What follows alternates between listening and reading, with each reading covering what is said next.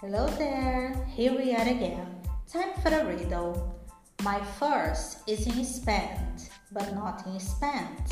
My second is in come, but not in came. My third is in bring, but not in brought. My fourth is in make, but not in made. My fifth is in teach, but not in taught. My last is in pay, but not in paid. My whole is an animal with long ears. Which of these animals am I? Donkey, rabbit, dog, monkey, horse, or pig? Tick tock time.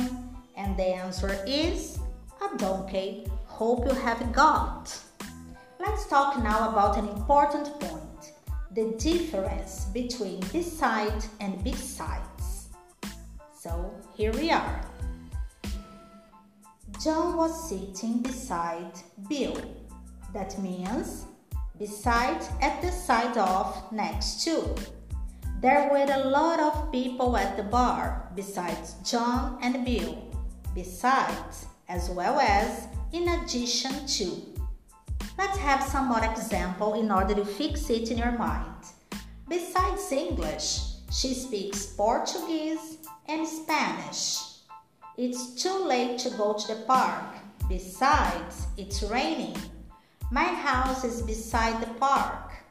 Jane's mother always sits beside her on the sofa. Besides, she always brings her little dog with her. Did you get the idea?